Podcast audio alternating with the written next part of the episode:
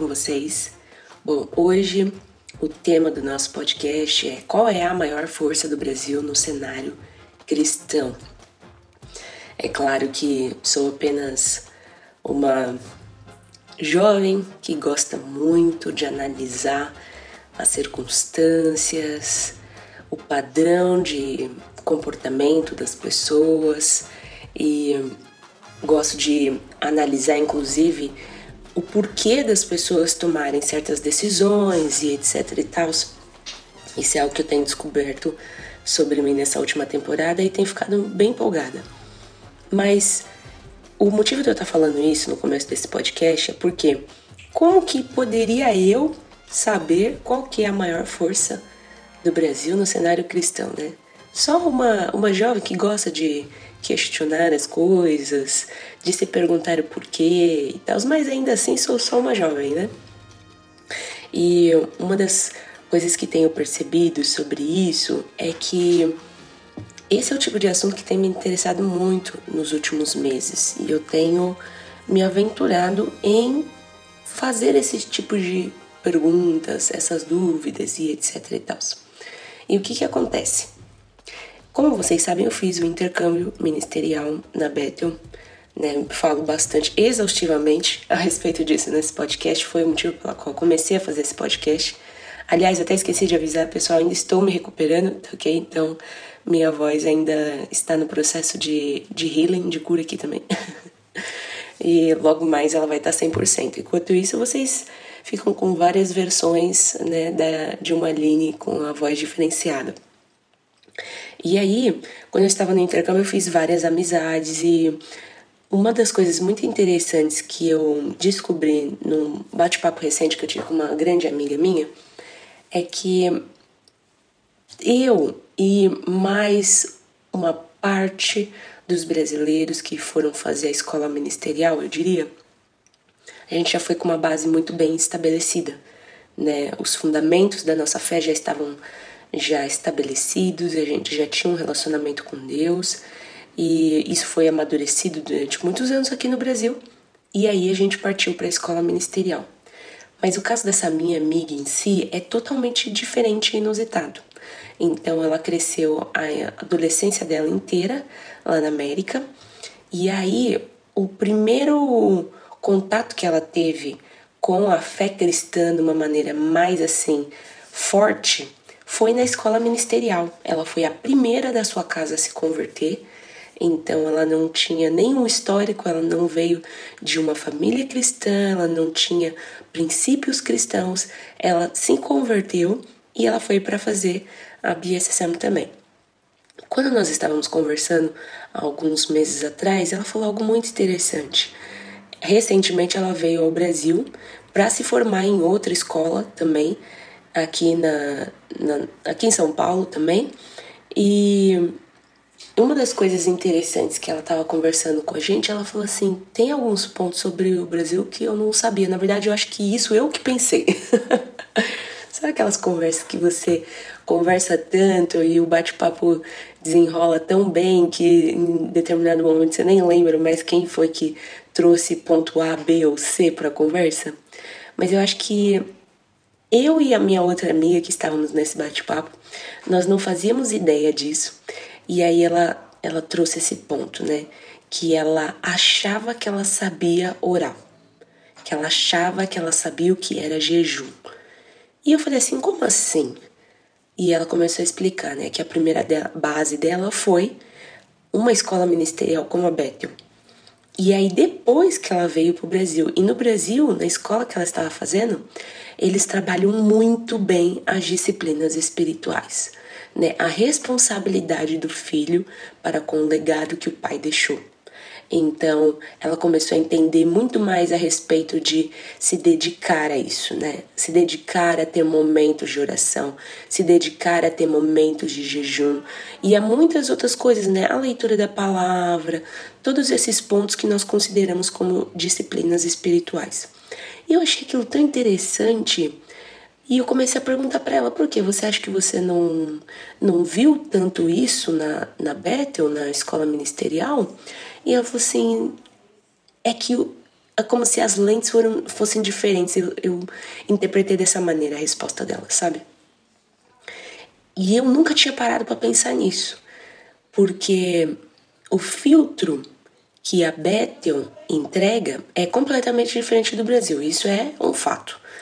E o filtro deles é muito mais paternidade, é, tá relacionada à identidade, à quebra de orfandade e tem um dos valores fundamentais da escola é free and responsible, que significa livre e responsável.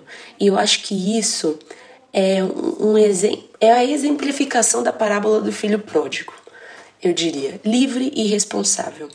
Porque muitas vezes a gente está dentro das nossas casas, né? E como pais e mães espirituais, a gente vê o filho querendo tomar decisões insensatas, imprudentes e imaturas, e a gente quer colocar ele ali dentro, né, de um curral, de um local onde a gente possa ter um controle sobre ele para que ele não se machuque. Mas Deus ele não faz isso com a gente, né? Ele nos dá oportunidade de tomarmos as nossas próprias decisões, apesar de alguns questionarem esse ponto também. Tem pessoas que questionam isso, gente, mas eu entendo, eu entendo nossos irmãos na fé que pensam dessa maneira também. Um dia a gente ainda bate um papo sobre livre-arbítrio aqui também. Ok, então, é, o pai ele não faz isso com a gente, né? O pai ele não nos engessa dentro de uma estrutura e fala você não pode sair daqui. Pelo contrário, ele nos dá autonomia para tomar as nossas próprias decisões. E essa questão do livre e do responsável, ela junta, ela vai trazer os dois pontos mais importantes dessa parábola, né? As duas forças dos dois filhos. O mais velho ele é extremamente responsável, e isso é algo que o pai ele reconhece no filho, né? O, o mais velho ele é responsável, é uma das forças que ele naturalmente carrega. E o mais novo, ele é livre. Ele entende que ele tem liberdade para desenvolver certas coisas. Entende? O problema do mais novo é que ele é livre demais. E o problema do mais velho é que ele é responsável demais. Né? Então tem que ter um equilíbrio. Pelo mais velho ser responsável demais, ele é autossuficiente. Então ele foca apenas nas suas próprias forças e ele também tira o pai ali do relacionamento com ele, né? Ele é autossuficiente, eu não preciso do pai. E ele confia naquilo que ele pode fazer, ele se acha merecedor e é por isso que ele questiona o pai.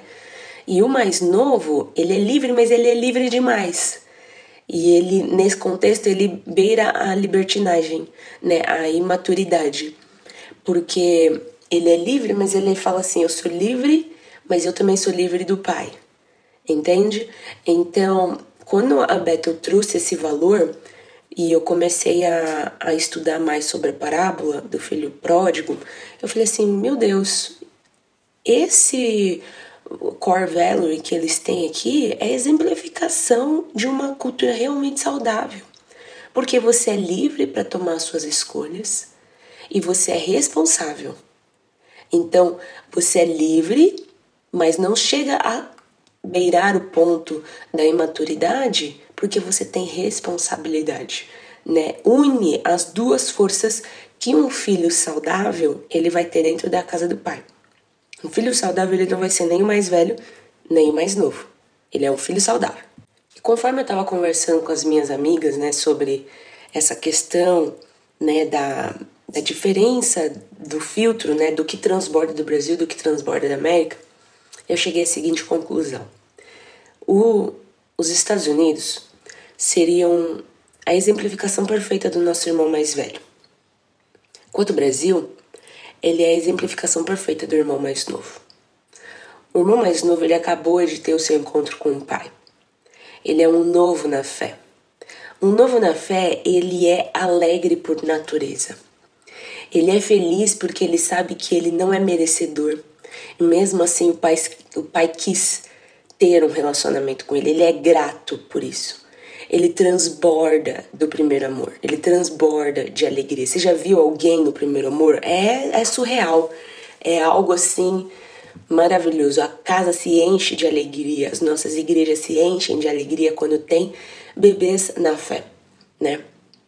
E o mais velho, ele tem essa sabedoria, esse entendimento. Por quê? Porque ele passou muitos anos com o pai. Enquanto o outro estava longe, ele passou muitos anos ali ao lado do pai. Então, ele entende como o pai fala, ele entende como que o pai pensa, e muito do que ele fala é diferente. E eu vejo que isso está muito presente na América. A América ela tem uma sabedoria, um algo diferente que é surreal. Por exemplo, eu ah, não, nem lembro se eu comentei já em algum podcast, mas uma das coisas que mais me chocou na América foi que eu estava assistindo um programa de televisão e eu estava assistindo um programa de televisão online, aliás, né? Que era um programa que eu gostava muito, é o The, The Real, que é um, com um grupo de mulheres que elas estão sempre debatendo coisas da sociedade. E eu achava muito interessante esse programa. É com a Adriele que fez também a Tita Girls. Informação útil aqui para vocês. E só pra gente ir direto ao ponto, porque senão eu viajo aqui, galera. É, eu tava assistindo esse programa e elas estavam, um dia assim, normal, qualquer, e elas estavam falando sobre maldição hereditária. Eu falei assim: não, não, gente, não é possível.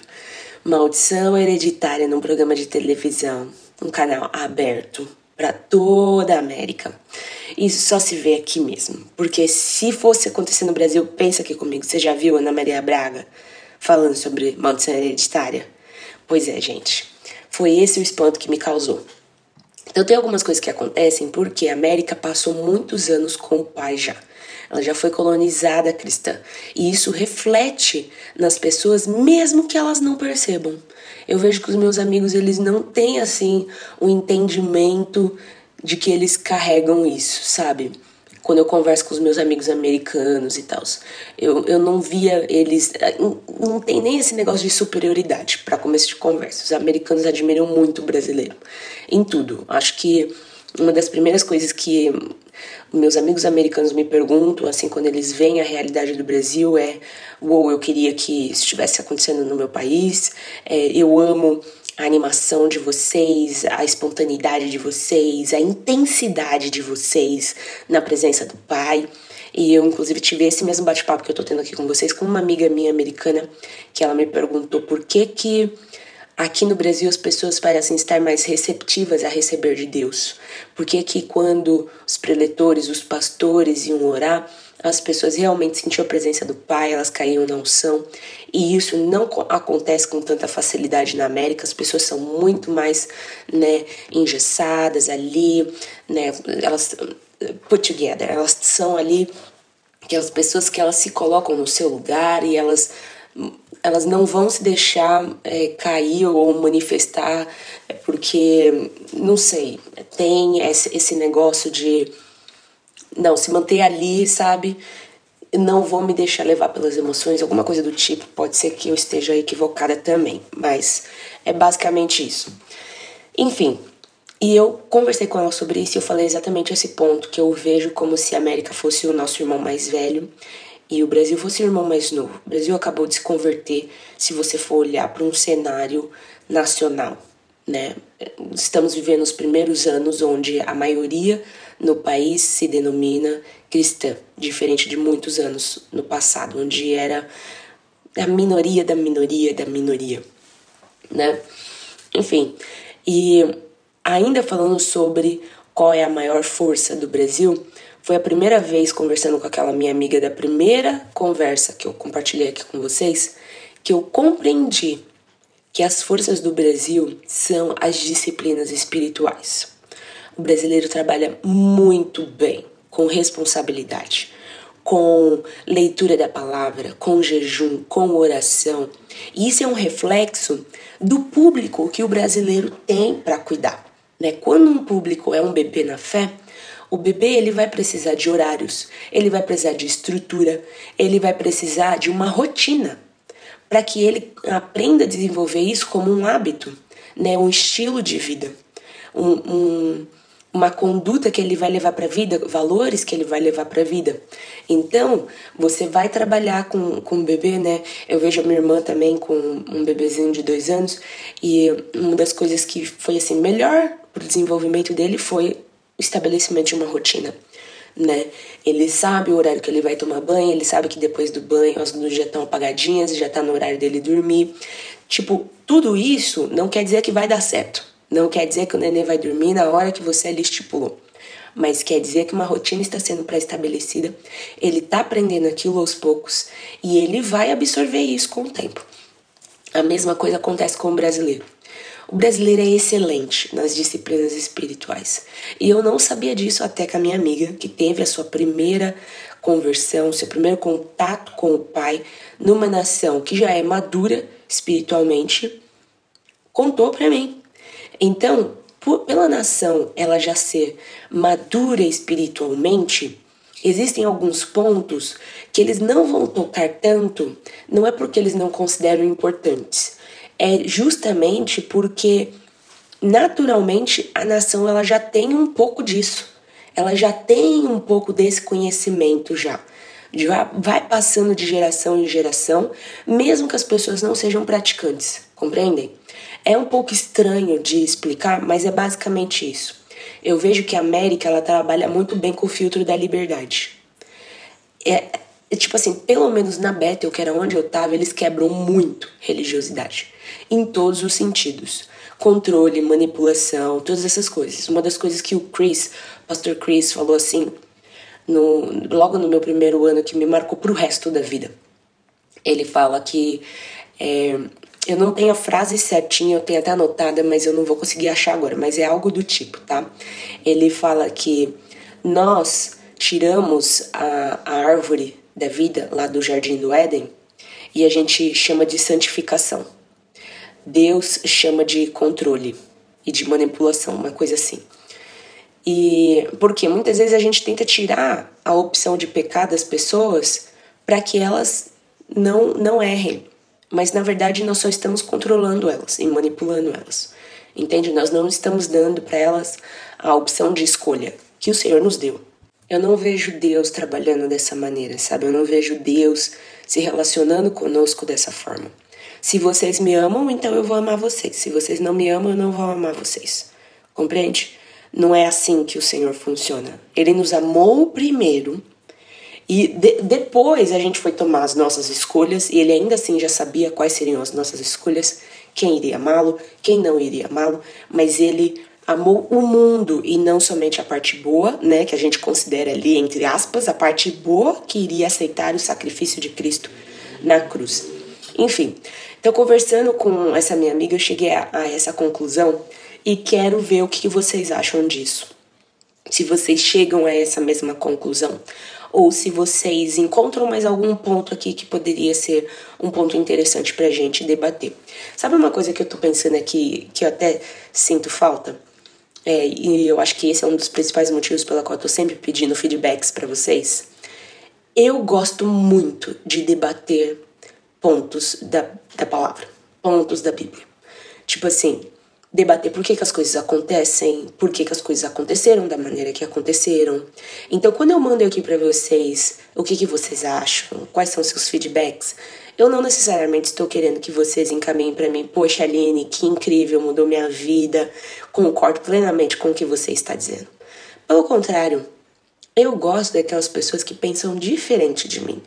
Porque quando nós estamos ali convivendo com pessoas que pensam diferente da gente, nós temos a oportunidade de encontrar outras coisas que estavam escondidas e a gente não percebeu.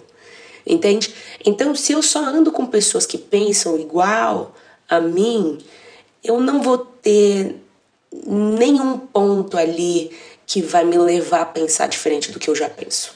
Entende? Nem, nenhuma pessoa vai me confrontar a pensar diferente. Me confrontar ao ponto de, de perguntar: será que é isso mesmo? Será que tem não tem mais nenhum outro ponto importante?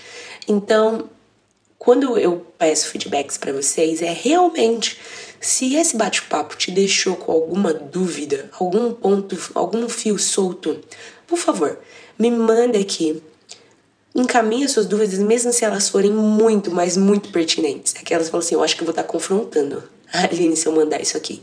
É dessas que eu gosto, pode mandar.